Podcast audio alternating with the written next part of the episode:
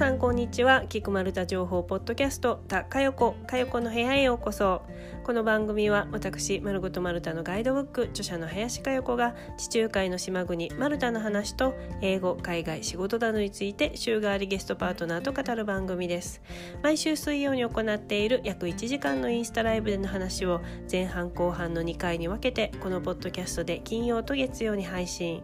インスタライブでは皆さんと最後に交流する時間を設けたり一方ポッドキャストでは私が話すマルタに関するビフォーアフタートークを加えておりどちらも楽しんでいただけるコンテンツとなっております。本日はゲストにギャッペ先輩こと柏正弘さんをお迎えしておととい水曜に行ったインスタライブでのお話前半部分をお届けします。マサさんはギャッペというイランの手織り絨毯を輸入販売する会社のオーナーさんです。その会社を休業する前に36歳でインド留学。そして私も似た年で37歳でマルタ留学しました。私留学からねもう9年経つんですよ。来年でちょうど10年。めっちゃ早いです。38歳で、えー、そして東京に転職上京。会社員を辞めて独立したのが41歳。丸ごとマルタのガイドブックを書いたのが42歳。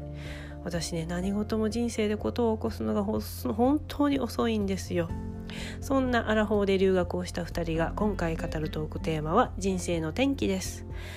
アラフォーでの留学って年齢的に遅いと感じますか？皆さんはどう思いますか？留学前に私たちが受けた周囲からの反対そして留学した後の変化などについてお話ししました。それでは毎月第3週目のゲストマサさんとともに本日のテーマ人生の転機について熱く語ります。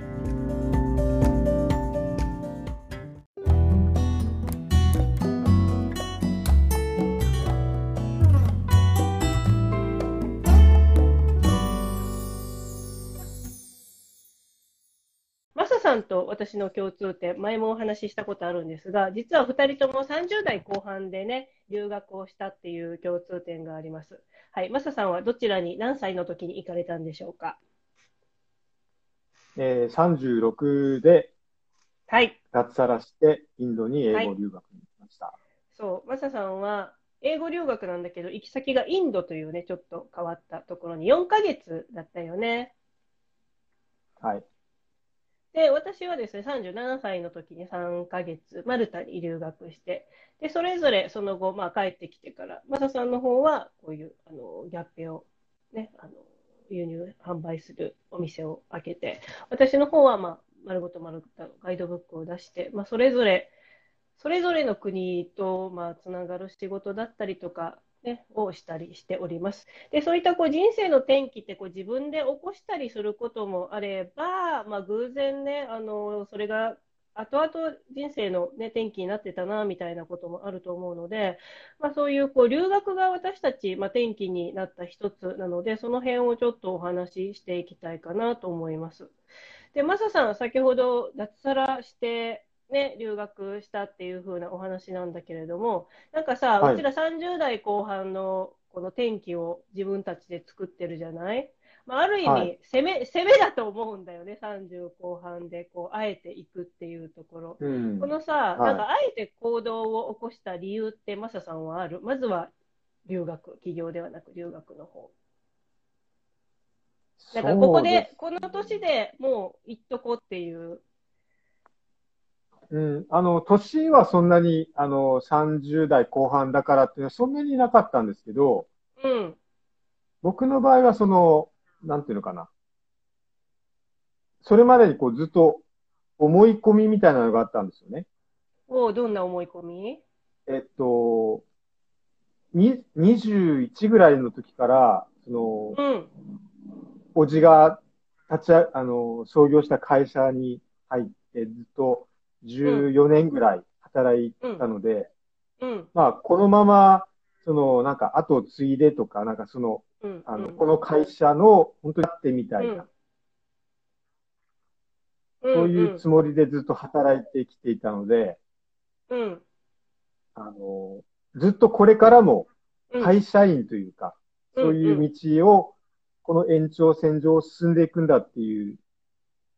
ええー、まあ、なんかな、ことを考えていたんですだから、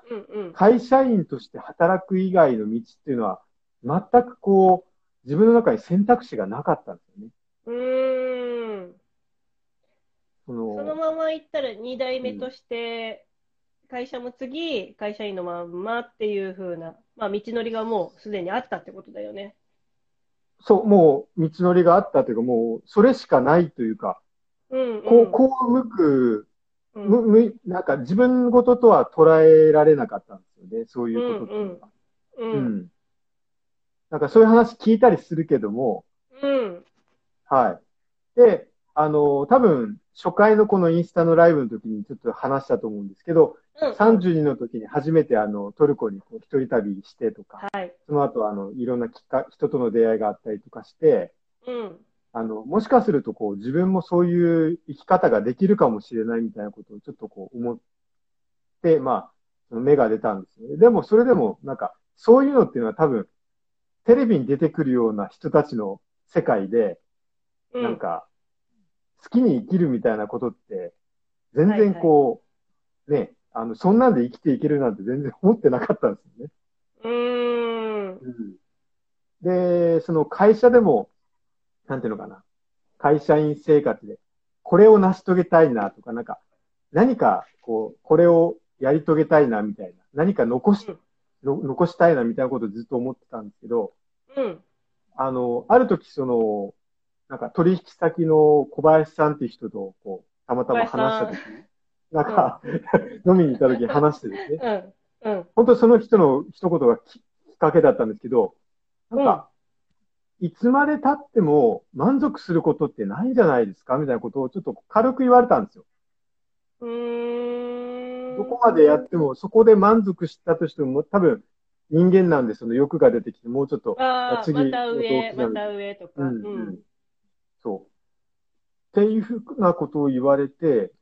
うん。で、なんかそうこうし、まあ僕もそのずっと仕事が忙しかったので、あの、なんていうのかな。やっぱりこう、日々の業務に忙殺されるというか、あの、うん会社員人生として目標に目指してはいるけども、なんかクレーム発生でまたゼロに戻るとかな、そそんな感じで、はいはいはいはい。うん で、ああ、これってもしかして、そうそうそうそう。で、もしかしてなんかこれずっと続けていても、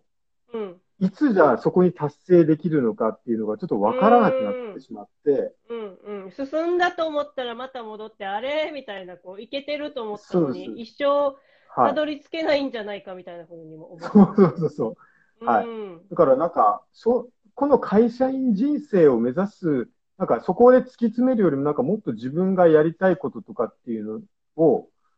その、うんちょっと方向を転換した方がいいんじゃないかなっていう、そこで初めて思って、うんからが、まあ、きっかけだったんですけども、いや小林さんすごいね。そうそうそうそう。そうなんですよ。うん。うん。か。で、まあそこから、はい、まあまあまあ、うんそのね、考え始めてから、うん、まあそれからも結構時間は経ったんです、あの、かかったんですけども、うんはいうん。32から始まってね、最初。そうそうそう。はい。うん。そんですね。そっか。じゃあ、結構その芽生えたの日々の仕事に忙殺されて、それがなくなる時もあれば、またこう芽生えたりとかして、徐々に徐々にその生きながら小林さんの言葉のきっかけだったりとか、いろんなのが合わさって、まあ、こう時が来たら行こうってなって行ったって感じなんだね、そしたら留学に。うん、まあでも、一番大きかったのは、うん。なんでしょうね。えっと、まあ、なんていうのかな。言いましたっけ？あの、キューバにたまたま旅行に行った時に、うん。その、なんていうのかな。そんなにこう、ま、あの、裕福な方々じゃないんですけど、キューバっていうのは。うん。うん。なんか、よ陽気な社会主義国と言われてるような国なんです。うん。はいで、すごいでも、まあそんなにね、配給制の国とかで貧乏なんですけど、結構子供たちとかがこう生き生きと、うん。している姿とかを見て、うん。なんかね、あの、本当に、会社員人生だけが本当にね、人生じゃないよなと思う、強く思って、お金とかね、なんかこう、肩書そうそうそうきだったりとか、う。うん。ん。で、そっからまあ、あの、帰国してから、そこからなんか1ヶ月間、こう、ああだこうだ、こう、あの、あの、ね、あの、明日言おう、明日言おうみたいな感じで、こう、あれして、やっと、うん、あの、会社にこう、辞めますっていうふうなことを言って、そこからまあ早かったですよね。うん。そっか。でもそのさ、こう、やりたいことをやる方向には行ったけれども、そのファーストステップが留学ってなったら、留学を選んだりなんか理由とか、まずは留学みたいなところって何かあるの？ああ、まあ、あの、そもそもが、まあ、いろんな、ね、あの、ケースあると思うんですけども、うん、僕の場合は、あ、大丈夫かな？僕の場合はですね、ああ、大丈夫です。僕の場合、あの、その、イランで何かしら仕事をしたい、住んで仕事したいっていうのが、一番、なんか、えっ、ー、と、目標というか、そこは、漠然とした、うん。うん。何の仕事とか具体的なものはなかったんですけど、とにかくイランに住んで何かビジネスをしたいというのがあったんで、まあ、じゃ、だったら、まあ、英語ぐらい喋れんとなんともならんよね、みたいなことで、留学したっていう、うん、まあ、そのぐらいの、ことなんですけどね、留留学って。あ、そっか。まあでもビジネス、海外とするにあたっては、英語はまあ必須だろうっていうところで、じゃあまず、その下準備に留学っていう感じだったので、で、何をビジネスにするかは、内容は分かんないけれども、まあ、何かしら見つけられたらっていうふうなもありつつ、進んだあ、ごめんなさい。ちょちょっと聞こえなかったです。途中が。あ、聞こえなかった？あ、ごめんなさい。はい。今、今声は聞こえますか？大丈夫です。はい。うん。何言ってたっけ？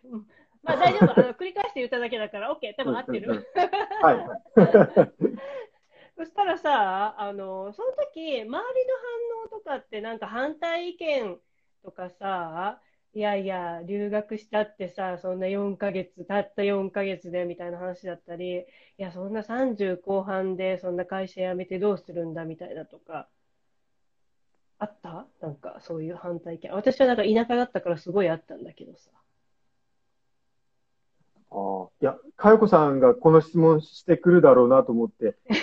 あの、あれいや、逆になんか僕、かよこさんのその話も聞いてみたいなと思うんです。いいよ、聞いて。何、何聞きたかった、うん、いやいや、その、ど、どんな、えっ、ー、と、感じで、うん。その、マルタ留学っていうのがこう、浮上して、うん。えっ、ー、と、まあ、どういう反応だったのかとちょっと聞いてみたいなとっていう、マルタっていうところは、本当にカウンセラーさんに相談して初めて出てきたんだけれども、その前に留学って思ってたのは、あの何？私、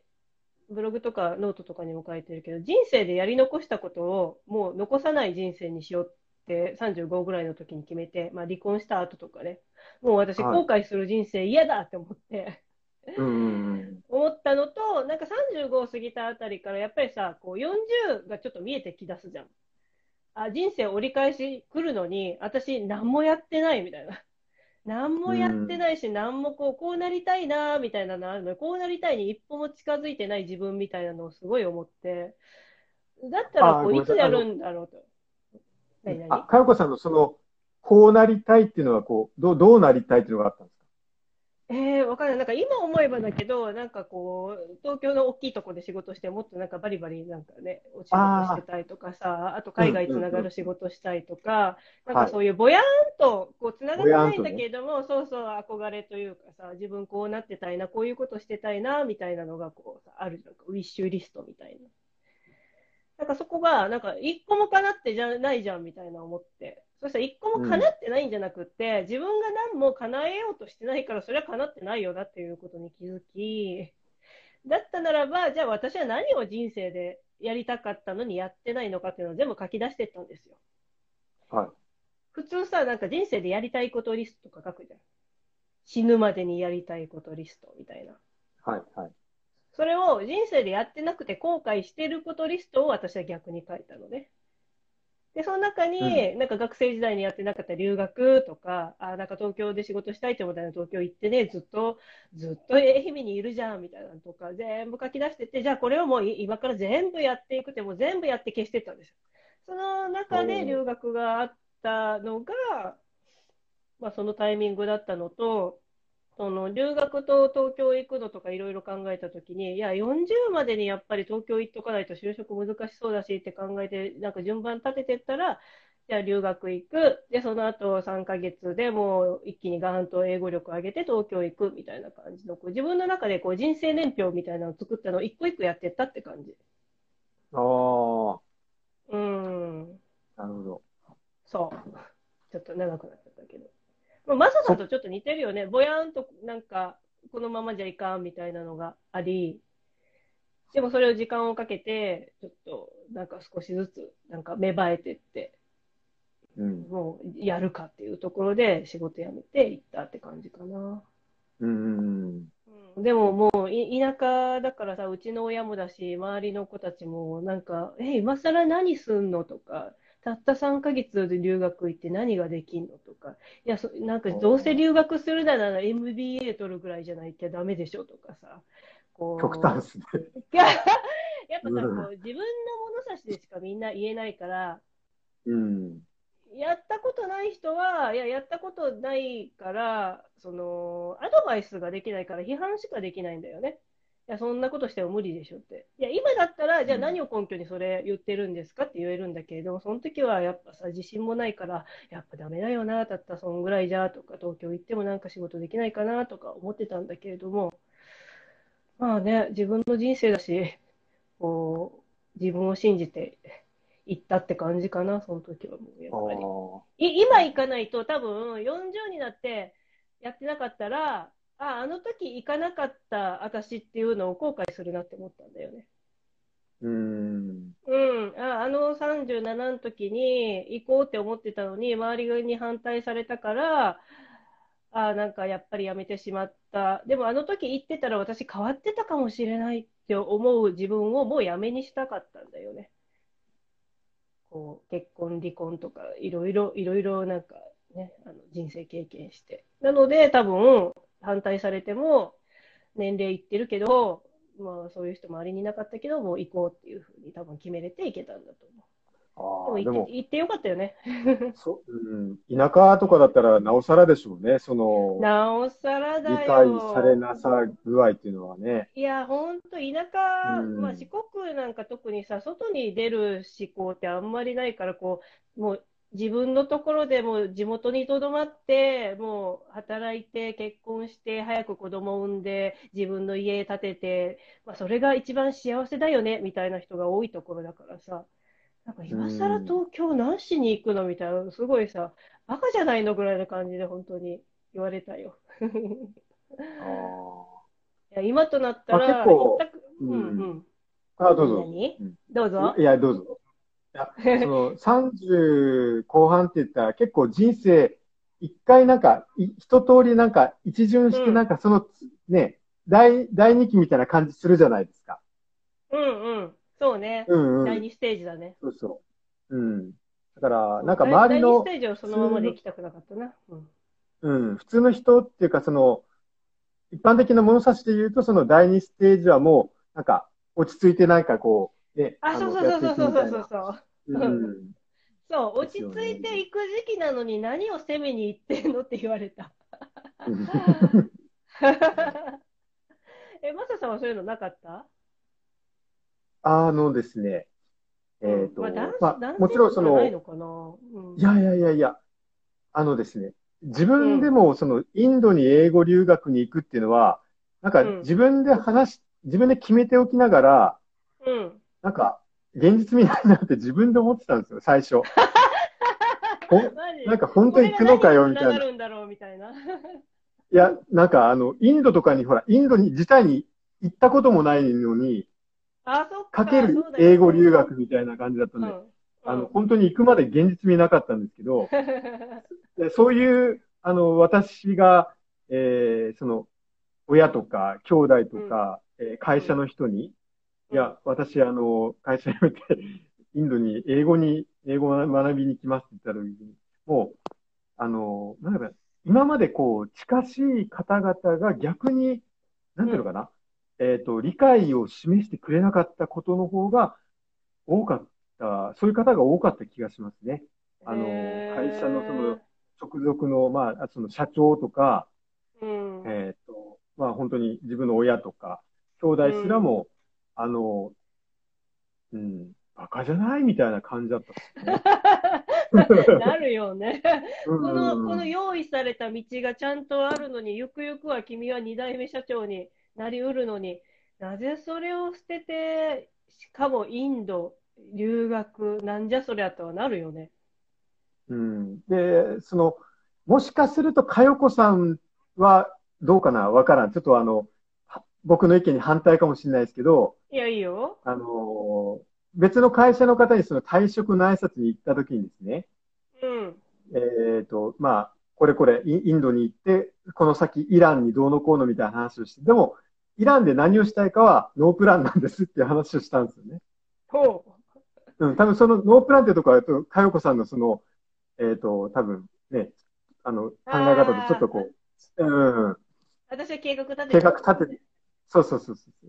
う。だから、その、えっ、ー、と、退職の挨拶行った時に、古典版になんか言われたんですよね。なんかその、あの、えー、まずはその、な、そう、なぜイランに行くのかとか、その、えっ、ー、と、あ、クライアントさんとか、その、まあ、えっ、ー、と、か、別の会社ですけど、その、えっ、と、仕事の上のなんかこう、先輩みたいな感じだったんですよね。はいはいはい。うん、長い付き合い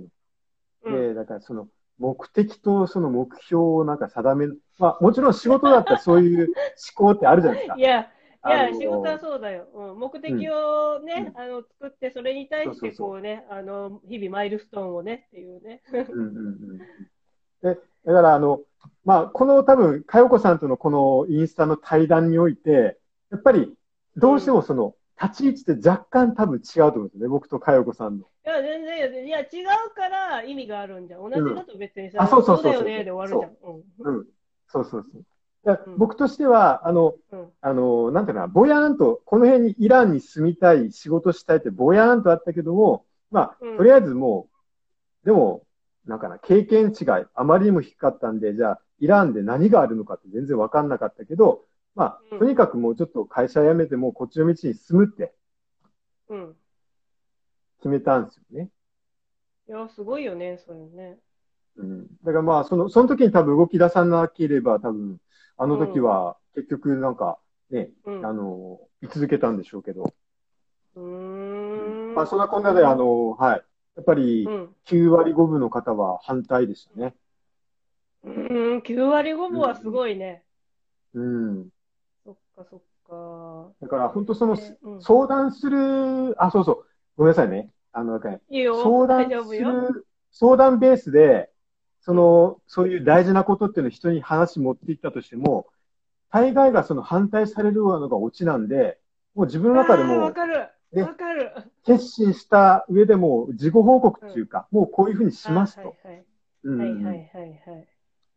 そうしないとなかなか、ね、うん。これなんだろうね、田舎だからとか関係ないのかな、こうあた人間、新しいことをしようとするとさ、みんな最初、まず否定から入るよね。そうですね。ね。え、すごいじゃん、頑張ってっていうのは、本当に本当にこう、親友だったりとか、一握りで、いやいやいや、まずさ、みたいな、それでなんかな、何になるのか、どうなるのか、みたいな感じで、お説教だったりとかさ、まず否定から入るから、本当、これからなんかやってやるぞ、みたいな気で言ったのに、いきなりそこから始められるとさ、本当にこう、出花くじかれちゃうよね、と思うんだよね。そうですね。なんかそれで、うん、うん、周り、周りに本当そういう人だけしかいなかったら、これから留学行こうっていう子とか、なんか海外移住したいみたいな子たちって、なんかそこでこう目をなんか潰されちゃうみたいな感じがしてて、ねうん、まあ、だからこそこうやって、あの、マサさんとはそういう人たちに向けて、いやいや大丈夫ですよと。まあ、大丈夫じゃないかもしれないけれども、行った本人たちがここにいるし、実際そういうことをね、うん、あの、あったとしても、ちゃんと生きてますから っていうのがね、言言えて、ね、なんかここでね、ああ、そうなんだ、じゃあ、実際周りには今、応援者いないかもだけど、なんかね、ちょっと励みになるな、みたいな場になればいいかなっていうふうに思ったよね。うん。うん、そうですね。多分僕とかよこさんのそのね、うん、うん、はいはい、あ、どうぞ。うんあ、いいよ、いいよ、大丈夫よ。その、なんか、共通して伝えたいメッセージ、多分、そこですよね、うん、おそらくね。そこなんだよね。最初に知り合った時から。そうそう、そうなんだよね。本当そこで共感できたからこそ、なんか、ね、あの、国も違うし、目指してる方向も違うんだけど、なんか、同志って、感じで、うん、いられてるのかなって気がする。うん。そしたらさ、最後に、前半の最後にちょっと聞きたいんだけれども、まあ、私たちはその共通の転機で留学っていうのがあるんだけれども、なんかさ、留学する前とかしてる時って、やっぱりちょっと目の前のことしかなんかフォーカスできないというか、やっぱ未来見えないから、はい、今留学行ってる子たちとかも、今留学を考えてる子たちも、多分、えっ、ー、と、留学することの方だけにフォーカスしてて、なんか、ね、例えばこの間もだけど、なんか部屋はどうしたらいいのかとか、一人部屋がいいのか、二人部屋がいいのかみたいなのを、本当に今振り返ったら、本当にちっちゃいことなんだけど、そういうことがすごい気になっちゃうじゃん。うん、だけど大事なのって、その留学をどうその後につなげるかっていうのを考えて、うん、私は留学準備だったり、どういうふうに過ごすかっていうふうにしていったらいいと思うんだよね。なんかさ、マサさんが実際留学してみて、今、企業につながってっていうふうなやりたいことを見つけたっていうことで、こう留学後にこう人生を好転させるには、留学を結果つなげるためには、なんか一つコツがあるとしたら何かありますでしょうか？マサさんはその、キャッペを、まあ、偶然なのか、まあ、見つけた、たどり着けたじゃない。だからそこにガーっていけたけれども、はい。その結果を引き寄せるというか自分のものにするために天気を天気をちゃんと結果につなげるコツみたいなところがもし今の時点で何か言える言葉があったら知りたいなと思って。そうですね。あの、うん、どちらかというと僕はですね、留学、うん、まあ留学お考えの皆さん見ていらっしゃると思うんですけど、留学というですね、えー、うん、行動というその種を負けたことが、うん、まずは、うん、あの、成果だと思うんですよね。そうだね。うん。だから、その、えっ、ー、と、じゃあこの留学をこう、なんかな、この先をまたぐっとこう、直線的につなげるっていう、えー、ことまでは僕もちょっとできなかったんですよ、留学の時は。うん。うん。実際あの、インドに、インドの、えっ、ー、と、インドに留学中になんかあの、転職、あの、日本企業の、あの、うん、転職のなんかこう、えー、なんかな、リクルートみたいなところに面接に行ったりとか、ちょっとしたことはあったんですけど。おー、そうなんだね。はいはい。なんかその、うん、ね、近隣の国の仕事があればと思って、まあまあ。うん。だとにかくまあ、種が負けたことが、えっ、ー、と、まずは成果なんで、うん。えっ、と、自分がそのしたいこと、自分がしたいことっていうのを、えっ、と、ずっと強く思っているというか、そっちの目標に向けて、ずっと常に自分は向いているっていうのが、まずは大事なんじゃないかなって気はするんですけどね。確かに。なんかさ、うん、目標がほん、マサさんの場合、なんかまだ決まってなかった、なんとなくイランだったけど、うん、なんとなくであっても、なんとなくの方向だけ向いてるだけでも、何かしらこう、途中で、途中で歩いてたら、パッと見つけるものとか出会う人によって、そうです、そうです。どんどんどんどん道がさ、うん、なんとなくこう、決まって、あ、こっちなのかな、こっちなのかなって言ったら、こう、なんとなく、あ、たどり着いてたっていう。構成って大事だよね。うん、なんか目標というより、ね。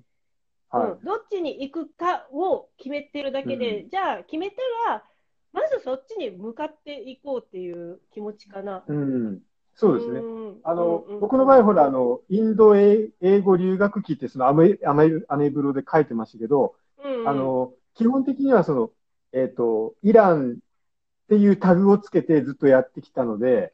あのあ、僕のアンテナもずっとイランだったんですよね。インドじゃなくてイランだったんですね。うんうん、だからまあ多分そういうこと、方向を向いてたんで、あの、うん、ギャッペのその人と会った時に、あ、うん、これだっていう多分負になったんじゃないかなと思う、ね、ああ、アンテナに引っ掛けるためには、やっぱりそっちに向いて、こう、なんかいい意味で自己暗示かけてないと、いくら出会っても引っかからないよね、アンテナ立ってなかったらね。そうそうですよね。うんうんうん。うんうんうん。そっかそっか。じゃあ、なんだろう、こう、ね、本当に、なんだろう、留学するってなった時に100%、ね、目標って決められないし、なんか行ってから目標って変わることとかもあるから、ある程度の、こう、方向性、どっち向くか。うん、っていうのだけ、あのー、でも決めておけば、あとはそっちにちょっと向かってってたら、違ってたら違うって分かることも大事だもんね。そっちの方向って思ってたけれども、進んでみたら、うん、あこっちじゃなかった、こっちだったっていうふうに思えるもんね。うんうんうん、それは方向転換はありだと思うんですよね、全然。うんうん。うんその方向転換もさ、やっぱりこう違ったって分かったから方向転換できるわけであって、うん、やっぱりそっちに向いていくことっていう風なのが大事ってことだね。方向を決めて行動する。この2つかな。そうですね。うん。じゃあ、後半ではちょっと皆さんからも天気のエピソードをいただいているので、それをご紹介しながら、あえー、楽しみです。はい。うん、人生後半熱戦の天気について、えー、引き続きお話ししていきたいと思います。ではまずは前半戦、マサさんありがとうございました。あありがとうございました。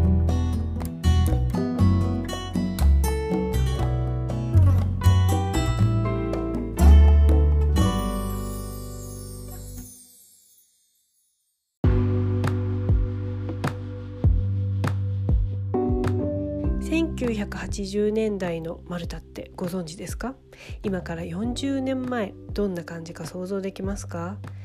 マルタは1974年に共和制に移行してイギリスから独立しそこからたった6年しか経っていない時代です。私たちが知り得ない当時のマルタの様子を知れる資料を昨日とおととい私のブログで公開しました。その内容を書いたのは私ではなく遠藤道夫さんという方です。道夫さんはマルタ観光局の前局長であり観光局を開局した方マルタと日本の国交をつなぎ発展させたその長年の功績を称され2017年当時のマルタマルタの首相ジョセフ・ムスカット首相が来日した際に首相よりマルタ観光大使に任命されました。私たちが今ブログや SNS で気軽にマルタの写真をアップしたりしていますがこの道夫さんがいらっしゃるからこそ私たちが今マルタへ行くことができ知ることができるというわけなんです。道夫さんが書かれた貴重な資料昔どこかの媒体に出したけど忘れちゃったしもう出てこないだろうからとマルタのことが大好きな林さんに預けますとありがたく賜りました。それでは1980年代のマルタどんな時代だったかご紹介しますとボンネットバスがあった時代です。通称猫バスですね。宮崎駿監督のあの映画に出てくるような猫バスがマルタの街を駆け抜けていた時代です。そして日本人の在住者がまだ一人もいなかったそうなんです。今でこそ100人以上いらっしゃいますけれども。もちろんマルタに関するガイドブックもまだない時代です。よって道夫さんはマルタに関する情報が一切ない状態でマルタに一人で乗り込んでいったということなんですね。時は経ても訪れた時に感じるマルタの印象って変わらないんだなということを道夫さんの文章から感じ取ることができます。街並みを吹き抜ける海風と砂っぽさを感じるマルタストーンの街並み。そしてマルタ人の素朴さ。落とした財布やパスポートが返ってくる。そんな優しい逸話は昔も今も残る街なんだなということを知ることができます。道夫さんと以前お話しした時観光局を作ったエピソードを伺った中で道夫さんと私共通点があることを知りました。その共通点とは行動です。実際にその場に行って自分の目で見なきゃ分かんないからとにかくまず行ってみようとマルタに行ってしまったことです。道夫さんは1980年代マルタの情報が全く日本になかった時観光局をこれから作らなきゃいけないという時です。時を経て私は2016年本が出るかどうかなんて決まってないけれどもガイドブック書くなら私が書きたいという思いだけでマルタに行った時のことですね。メールや電話でインタビューもできたんですけれどもリアルな情報なんて伝えられないからとにかく行ってみようと行動したことです。そしておまけの共通点ももう一つあったんです。2人ともマルタで熱中症になってしまったんですね。自分の足で稼い自分の足で稼いで情報を得ないと本当の良さなんて人に伝えられない街中を歩き回った結果道夫さんはマルタの街中でそして私は小湊島で熱中症になってしまいました人からただ見て聞いたものではなく自分の目で見て自分の耳で聞いて自分の体と五感を通じて体験したことこれらを人々に伝えていくという思いも共通だったんですね。まあ、その結果熱中症になってしまったと。今日のマサさんの話でも、まあ、留学という行動を起こしたっていう、ね、会社を辞めるということもですけれども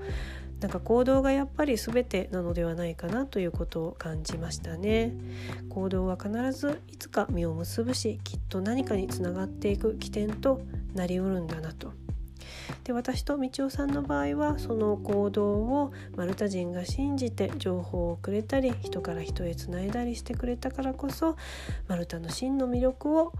道夫さんは観光局として私はガイドブックやウェブを通じて伝えられたのではないかなと。まあ、私の場合は道夫さんに比べてスケールの全く違う足元にも及ばない話なんですけれども行動の中心にあった信念のような部分は同じだったのではないかなと感じます。時代はデジタルツールが発展したりして便利にはなりましたけれども行動を起こすのが大事という部分はここは時代が変わっても変わらないんじゃないかなと思います。道夫さんの貴重な文献私のブログでご紹介しておりますのでぜひご覧ください私たちが知らない時代のマルタへタイムトリップすることができますよこの番組はインスタライブでは水曜、ポッドキャストでは金曜、月曜に配信。インスタストーリーで番組への質問、感想など募集しています。ぜひお送りくださいね。それではまた次回もお聴きください。See you! チャオチャオ